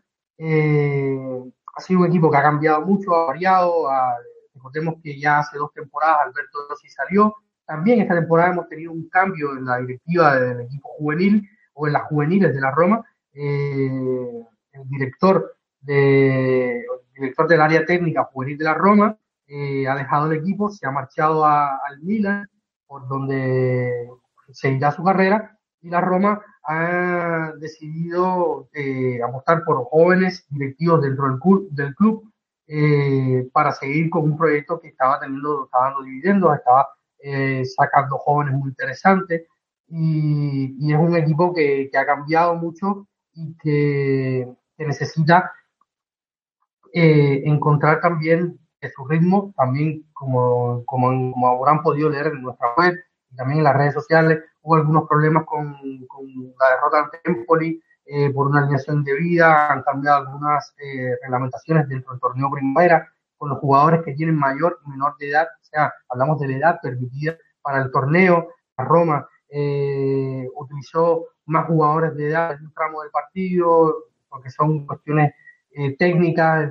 el Empoli mm, presentó un recurso al final este partido terminó derrota. En fin, es un equipo de Santi que yo creo que tiene jugadores muy interesantes, eh, algunos que han ya estado en dinámica del primer equipo, algunos que han eh, ya debutado, como el propio Francesco eh, de Alessio, que fue el último en debutar. Hemos tenido a los, Joao Costa, que es un joven muy interesante, que también, hablando de selecciones, como hablamos al inicio, tiene orígenes brasileños, pero está jugando por la selección portuguesa eh, los, ya los, los, ya conocidos eh, Nicolo Piccilli, Matías Manini, que ha sido incluido entre los mejores 60 jugadores del año 2006. Eh, eh, los, los, chicos de la clase del 2006, Matías Manini, junto a otros dos italianos, ha sido incluido eh, entre estos jóvenes de, de muchísimo talento, lo que habla a las claras de, del valor agregado que tiene hoy la primavera Resumiendo, ¿cómo nos queda la foto? Con una victoria en la Supercopa en el primer partido oficial 0-1 ante el Leche, victoria 1-0 en casa ante la Fiorentina, Victoria real 3-5 ante el Empoli, que a la postre, como bien ha descrito David, acabaría siendo invalidada. Y por lo tanto sumando aquí la primera derrota del campeonato en la segunda jornada, tercera jornada 3-2, victoria en Roma ante el Frosinone, igualada a 1 contra el Torino, primer empate del curso, la victoria 3 a 1 contra la SAM y el reciente o la reciente derrota por 3 a 2 en Sassuolo contra el juvenil del equipo Nero Verdi. La clasificación, la Roma está en sexta posición con 10 puntos a 6 del líder que es el Milan, Inter segundo, Empoli tercero, Lazio cuarta, Sassuolo que nos ha adelantado, o mejor dicho, nos ha igualado con este último partido y su victoria sobre el equipo Primavera de la Roma, igualado con 10 eh, puntos. Vamos a hablar de dos nombres concretos que ha mencionado David. El primero de ellos, Francesco D'Alessio, que eh, debutaba con el primer equipo romanista en el partido de Europa League contra el Servet, clase 2004, año 2004, nacido en Roma. Ganó el Scudetto con el equipo sub-17 en la campaña 2020-2021, la Copa Italia el curso pasado y la Supercopa con el equipo Primavera este, esta temporada. Está en dicho equipo desde la 22-23, es decir, el curso pasado. Esta es su segunda campaña con el Primavera. Juega de centrocampista y de lateral derecho. Esta temporada lo estamos viendo bastante más en el centro del campo, pero en las anteriores se podía desarrollar bastante más, podríamos decir, en el, en el costado derecho. Y una situación peculiar, especial, que quiero que me desenvuelva o me desarrolle un poquito más David, es la de su hermano gemelo Leonardo, mm, que en el verano del 2022, el año pasado, fue transferido al, al Milán, al equipo primavera del Milán. Esta temporada está jugando cedido en el Prosesto. Pero ¿cuál es la situación de, que se ha vivido a nivel familiar en casa de este Francesco D'Alessio, jugador de 19 años de, de la Roma, con recién debut en el primer equipo, David?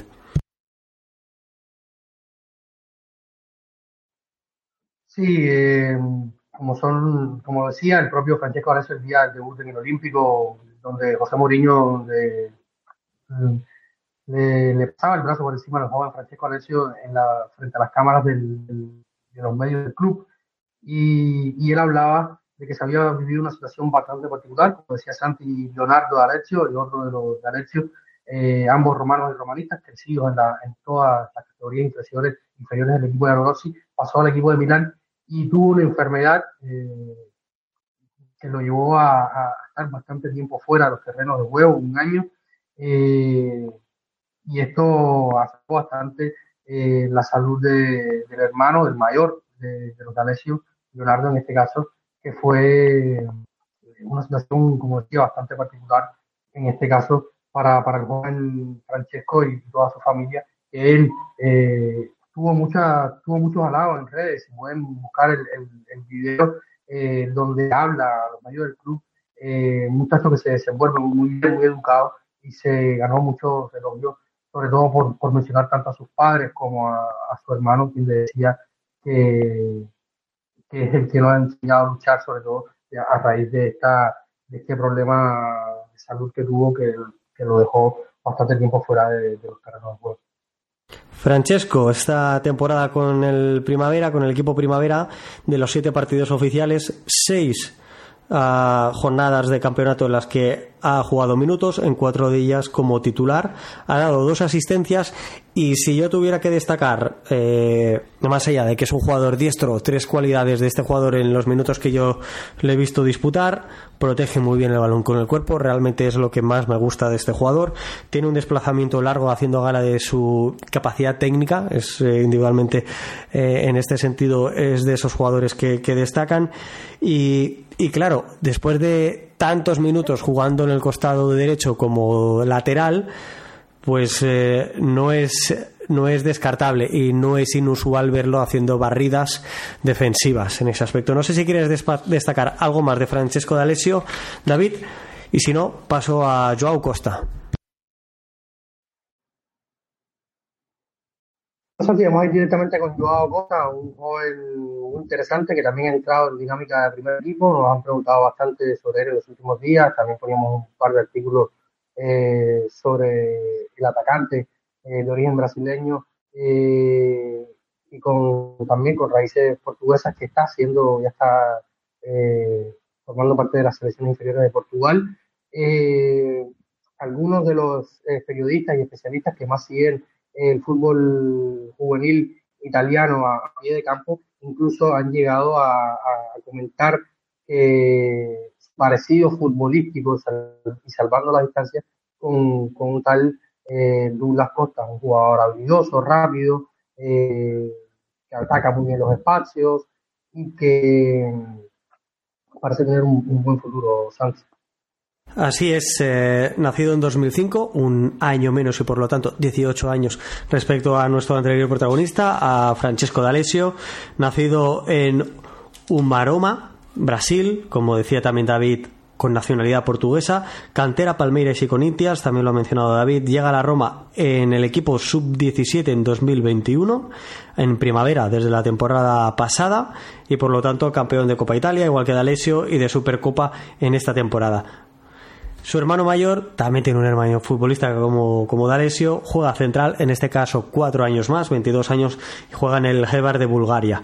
Esta temporada, cinco partidos, cuatro de titular, un gol y una asistencia para este zurdo eh, portugués que bajo mi punto de vista, vuelvo a decir lo mismo, por lo poco que he visto yo de los tres equipos de la Roma, primavera, femenino y masculino, primer equipo, el que menos veo es el primavera, pero lo que yo le he podido ver a, a este Joao Costa, que está bien tirada la comparativa con Douglas Costa, jugador zurdo, siempre por carril derecho, que traza muchas diagonales, le gusta ser protagonista con el balón lo hace muy bien conduciendo, tiene la habilidad de llevar el balón muy pegado al pie, por lo tanto es difícil que pierda esos balones en conducción y lee muy bien los espacios, tanto para posicionarse dentro del área o en el balcón de la misma, como para hacer pases. En esa diagonal que antes mencionaba, le gusta mucho que un, un compañero, sea media punta, centrocampista, eh, delantero, le haga una diagonal para él cruzar ese balón en vertical eh, dentro del área y él continuar la jugada ante un posible rechace, un centro de su compañero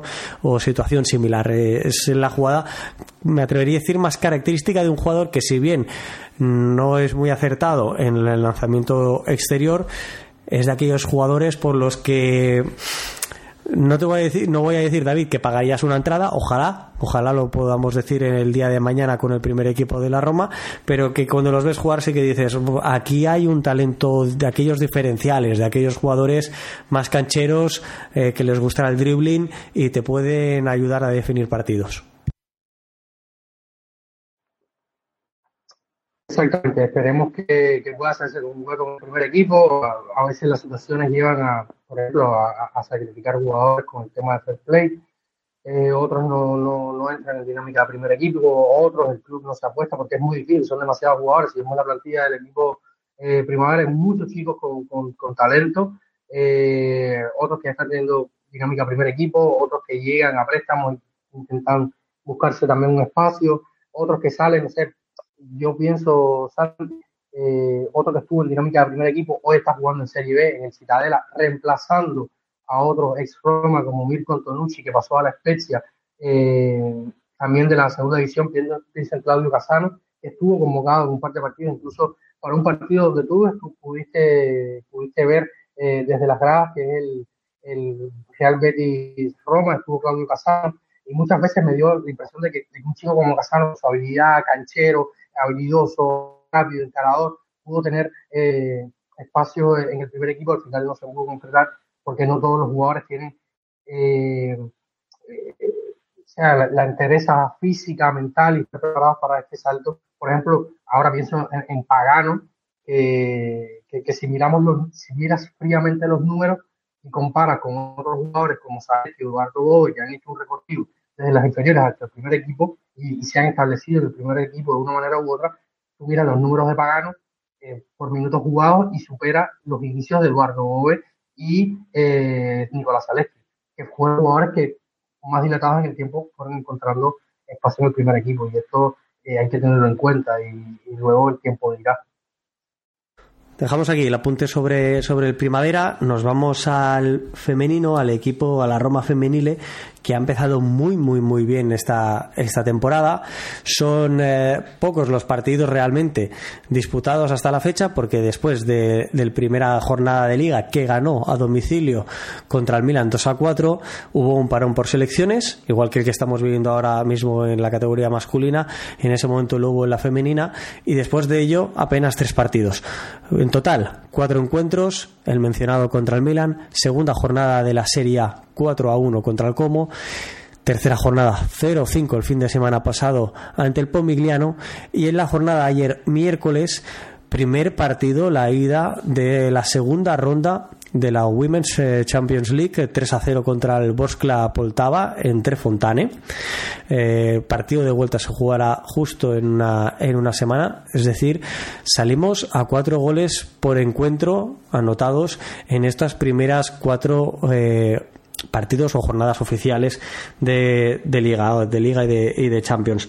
Un equipo, el de Alessandro Espuña David, el que, que ha tenido mucho movimiento este verano el equipo se ha adaptado a su nueva realidad de campeón de Italia, recordémoslo, y de cuarto finalista de, la Champions League. Ha tenido dos bajas muy significativas, como es la de Andresa Alves y de Karina Benninger, absolutamente indispensables para Espuña en la temporada pasada. Otras bajas han sido la de Beata Colmach, Malin, Vicky Losada, que llegó a, media temporada, la española que se ha ido al Brighton inglés, Norma Chinotti, que se ha ido cedida a la Fiorentina, y Sofía Haug, que ha sido con 100.000 euros eh, la venta más cara, obviamente, de esta Roma femenil que recordemos tiene una vida muy, muy, muy corta. En cuanto a las altas, eh, ha llegado la portera veteranísima de 37 años, eh, Tiñarika Corpela, la finlandesa. Evelyn Biens, canadiense de 26 años, muy joven, Eseosa Iborun, 30 años, eh, suiza. Ollane Valdezate, española, de veintipocos años del Athletic de Bilbao, Martina Tomaselli, la italiana de 22 años que ha llegado del Sassuolo, Bárbara la, Torre, 30 años, jugadora española que ha llegado del Atlético de Madrid, canterana en el Barcelona, también pasó por la Real Sociedad, Isaki Kumagai, si no recuerdo mal, la japonesa de 32 años, con una trayectoria muy, muy, muy importante a nivel europeo. Ahora llega de estar un par de temporadas en el Bayern, pero ha sido una jugadora que ha estado un lustro en el Olympique Lyonnais, que mandaba con puño de hierro en Europa. David, esto nos hace una plantilla mucho más completa que la temporada pasada y con una mezcla de edad muy muy importante en cuanto a tener tranquilamente podemos hacer un centro de campo de 20 añeras y un centro de campo de 30 añeras. Es decir, la Roma ha ganado mucha experiencia en, en, este, en este campeonato. Ahora estoy pensando, también me he dejado otra suiza, a Feisinger, Laura Feisinger, que, que ha llegado también con una treintena de años esta temporada a la Roma. No sé si te merece una opinión en concreto todo esto, David, antes que te desgrane un poco cómo está jugando esta temporada, las diferencias respecto a la anterior. Eh, de acuerdo, Sandy, todo lo que has dicho, y, pensaba mientras conversabas, eh, iba comentando a, nuestros oyentes eh, las declaraciones de Alessandro Espuña en la previa del partido contra las ucranianas en el Tres Fontana, partido que, como comenzábamos, terminó con victoria para Roma 3-0, el partido ya de la, la, esta eliminatoria completa, ante la situación de las ucranianas, se va a jugar en el Tres Fontana, evidentemente una ventaja para, para la Roma y, decía, la última pregunta que le hacían en la, en la previa y en la mesa de prensa a Alessandro Espuña, el entrenador eh, del equipo femenil de la capital, eh, era sobre esto, ¿no? Eh, ha cambiado el equipo, ahora es un equipo más corto, más consolidado. y él comentaba, decía que, él veía a todas las jugadoras como titulares, veía un equipo muy compacto de 22, 26 jugadoras que todas pueden aportar eh, sobre todo partiendo de esto que tú decías, eh, un equipo campeón de Italia. Por primera vez la Roma femenina, un equipo de una vida bastante corta, es campeón de Italia. Y la sensación que me transmite a mí eh, Santi, he visto dos partidos, vi el primero contra el Milan y vi el último de Champions League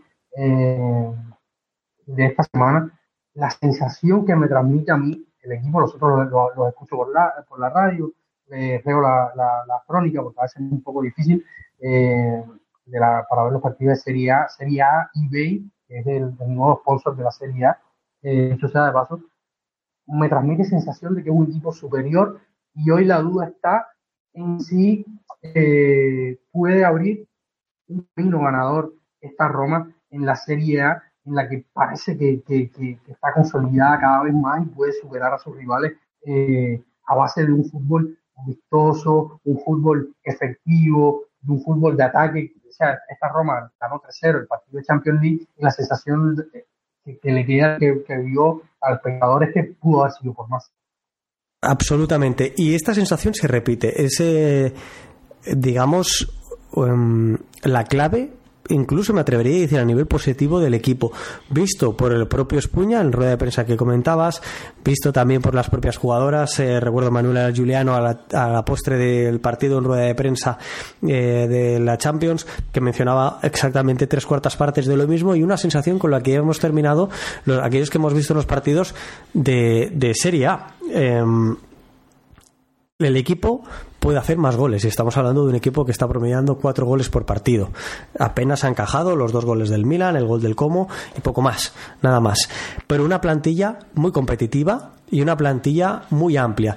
El pasado año cerrábamos el curso con un podcast Alex Murillas y yo hablando sobre el femenil y el primavera también. En el caso del femenil yo le hacía referencia a Alex de algo muy evidente. 11 titulares y dos cambios que eran Benedetta Gliona por Ana María Serturini de forma habitual y la entrada de Lucia Di Guillermo en el lateral izquierdo después de su lesión.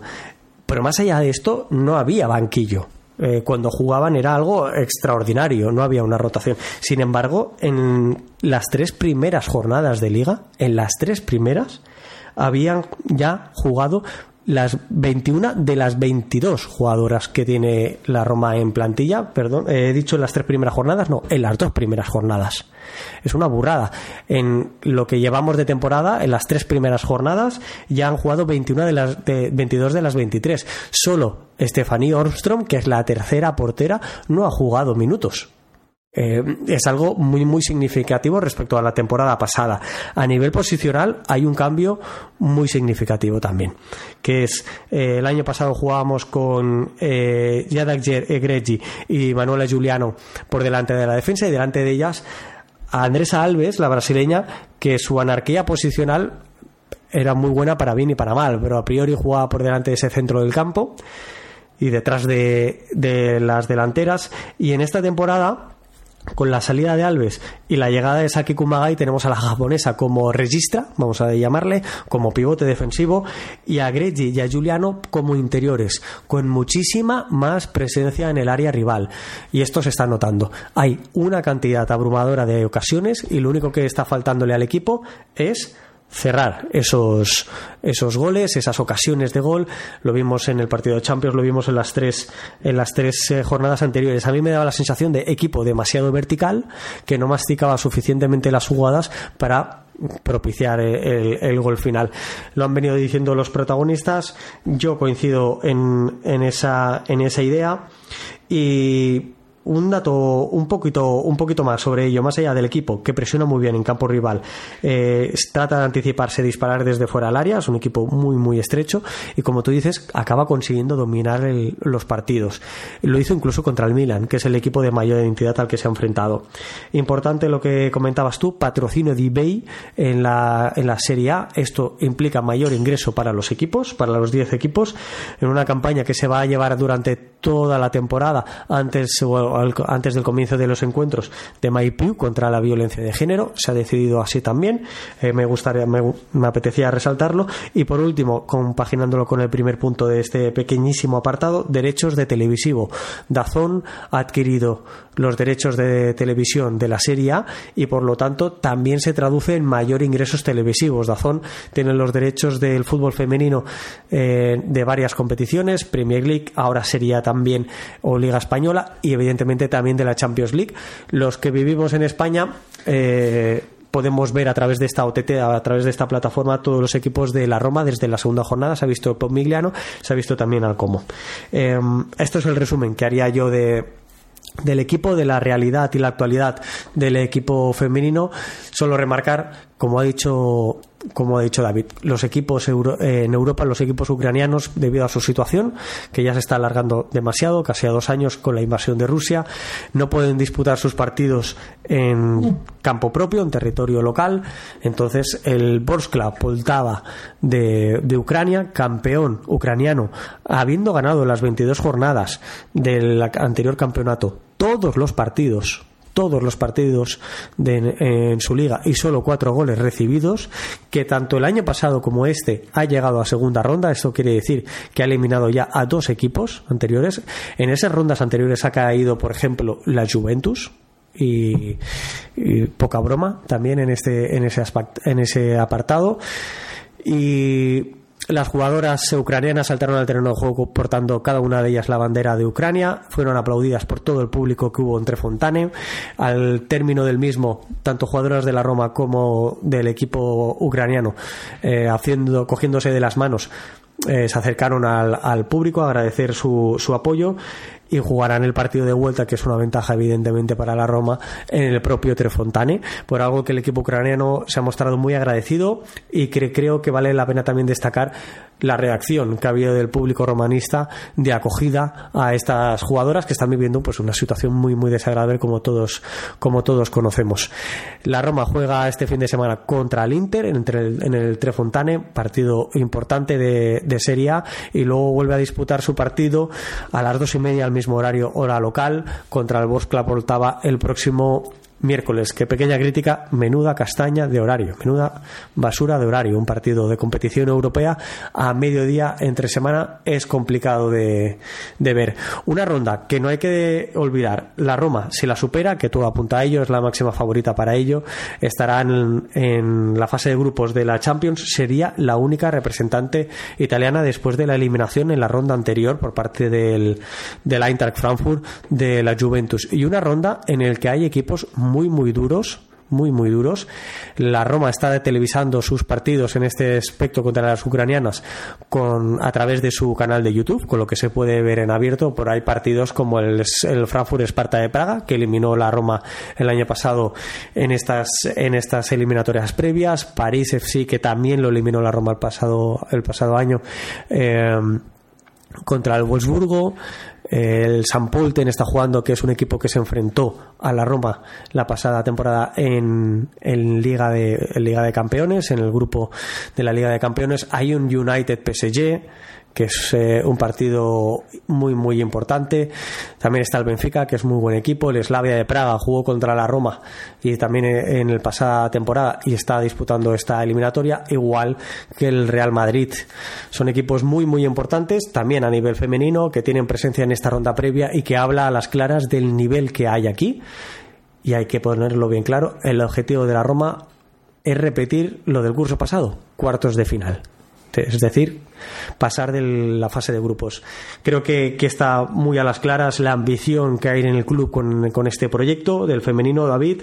No sé qué opinión te merece, pero a mí, en ese sentido, sí que me enorgullece esta situación de que se esté eh, viendo tal implicación y tanta inversión en tiempo, en ganas, en dinero, en un equipo que ya ha reportado el primer título liguero a la competición y que está haciendo muy buena andadura a nivel europeo. Sin duda, Santi, creo que has hecho un comentario muy. Agregar, como ya lo habíamos publicado también en nuestra web, el Tres Fontana está bajo trabajos, bajo obra. Eh, recordemos que la pasada temporada, la fase de grupo de la Roma no la pudo eh, disputar en, jugando en su estadio habitual, que es el Tres Fontana, un estadio más pequeño. Eh, tuvieron que desplazarse a, a, hasta Frosinone para jugar los partidos de... Al, campo de la Latina se, se, marchaban a jugar.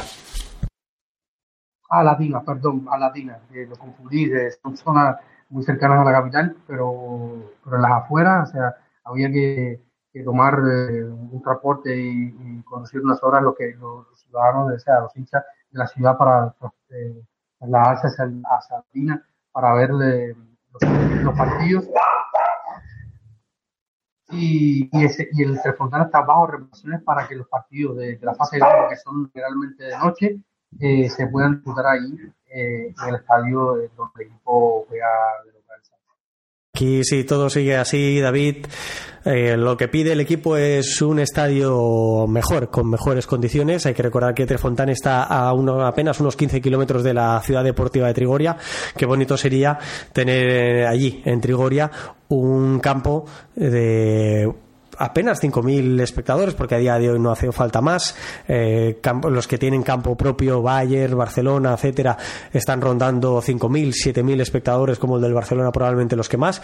Y los que partidos de Champions, como sucedió en la Roma-Barcelona de la temporada pasada en cuartos de final, se están jugando en estadios, en aquel caso en el Olímpico, están jugando en los estadios donde disputa sus partidos el masculino, pero a nivel de competición doméstica aún no estamos en esas, pero unos estadios de con mayor comodidad, mayor zona de aparcamiento, etcétera, de 5.000 espectadores son, son propicios porque sí que se está atrayendo, sí que se está acercando a la Roma, que, eh, a la Roma a la gente que, quiere ver fútbol y las chicas lo están practicando. Si, mal no recuerdo, Santi, el aforo para aquel Roma-Barcelona de la Champions femenina fue de más de 41.000 espectadores en el Olímpico. Eh, fue un muy, muy, muy bonito evento en el estadio capitalino donde se, acercaron bastantes hinchas a, apoyar a las muchachas. Sí, David, es que eh, año tras año se están, se están redoblando esa, esas cifras y lo estamos viendo en aquel momento con, con, la Roma como protagonista, pero lo hemos visto en partidos del Barcelona, en partidos del PSG, en partido del Lyon. Están abriendo los estadios, están metiendo más de veintipico mil personas.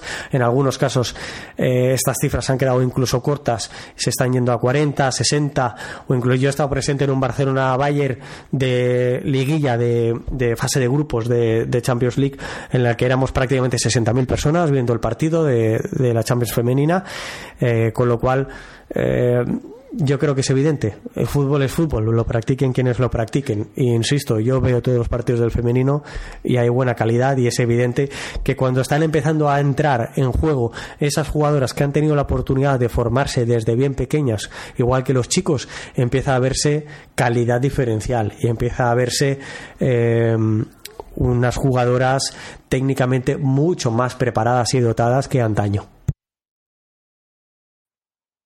Totalmente, Santi. Así que yo creo que con este resumen eh, llegamos al final de este episodio número 210.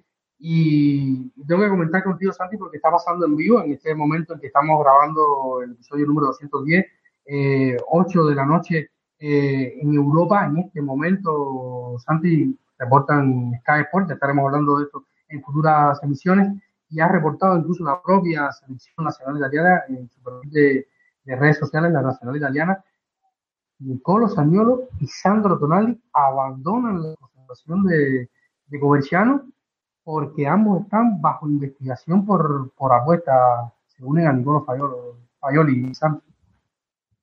Bueno, sin duda es una noticia de aquellas que nos tiene habituados eh, el calcio italiano y, y, de las que de las que no deberíamos eh, poder hablar, que no se nos pudiera permitir, no porque nosotros no estuviéramos capacitados para opinar, al fin y al cabo, sino porque, porque suceden simple y llanamente. Nicolás Añolo y Sandro Tonali son dos jugadores muy prometedores, muy, muy jóvenes, no tanto como Fagioli, pero estamos hablando de tres jugadores jóvenes llamados a ser pieza básica en la nacional italiana, en sus equipos y, y que sean protagonistas por hacer apuestas en el mundo del fútbol, pues bueno, eh, recordemos el caso de Iván Toni que está sancionado actualmente si no recuerdo mal, con ocho meses por apuestas eh, en el mundo del fútbol, incluso contra su propio equipo, en partidos contra su propio equipo.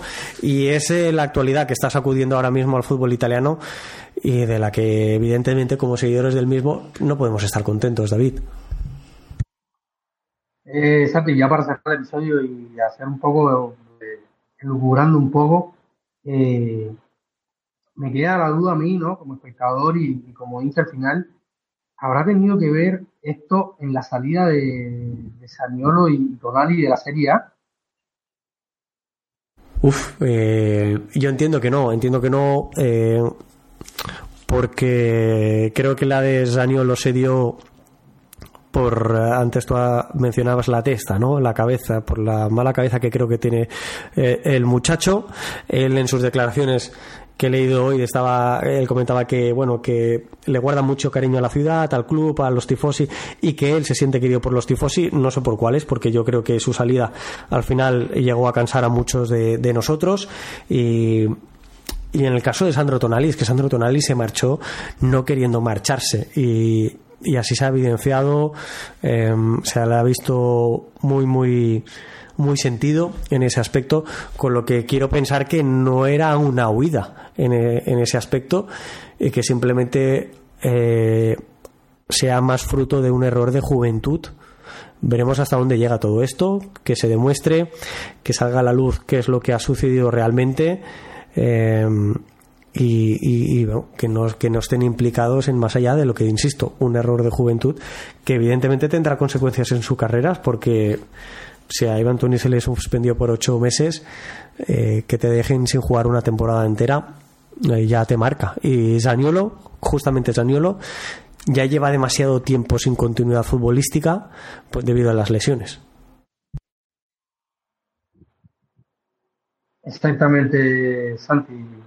Donali realmente no me lo esperaba porque parecía un, un muchacho a la distancia mucho más centrado. Zaniolo también eh, un entorno más complicado, sobre todo por, por, por, lo que había pasado. Pero bueno, eh, era un comentario final para cerrar este, este, podcast. Vamos a estar comentando esto muchísimo más en nuestros próximos episodios. Ya la semana que viene tendremos más contenido con Santi, conmigo, con San, con, con, con Martín, que ha retornado a los micrófonos de, de Planeta Roma Podcast también, y con todo el equipo, eh, siempre analizando, hablando, comentando sobre nuestra querida Roma, nuestra loba que nos tendrá eh, de descanso suyo los próximos días hasta la próxima semana, cuando estaremos con ese Roma Monza en el Olímpico antes de una visita complicada, el equipo de Paladín lo está haciendo muy bien. Pero bueno, ya de esto estaremos hablando en las próximas eh, emisiones. Así que muchísimas gracias a todos por escuchar. Gracias a todos los que han llegado hasta el final del episodio. Recuerden suscribirse, recuerden compartir, recuerden dejarnos sus opiniones, sus comentarios, les gusta, no les gusta.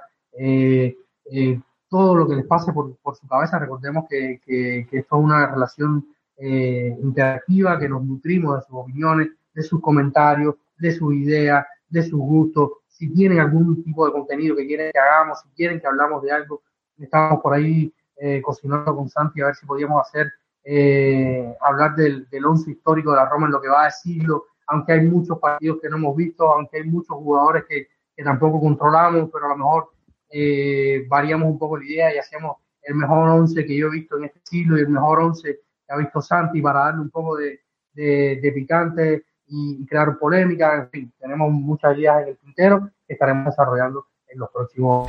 Gracias a, gracias, a, Trompo en ese sentido, David, que nos ha dejado ya comentarios en los últimos episodios, en los últimos programas eh, en la plataforma de iBooks. Y como tú decías, yo me uno eh, a todo ello, que siempre lo digo. Un like, un comentario nos ayuda a seguir creciendo y nos anima a seguir formando parte de esta comunidad de la Roma, de la Roma en español. Justo hoy hemos hecho un programa de prácticamente dos horas y que hay que prepararlo, que hay que hacerlo, que hay que grabarlo y hay que editarlo, con lo cual es mucho tiempo.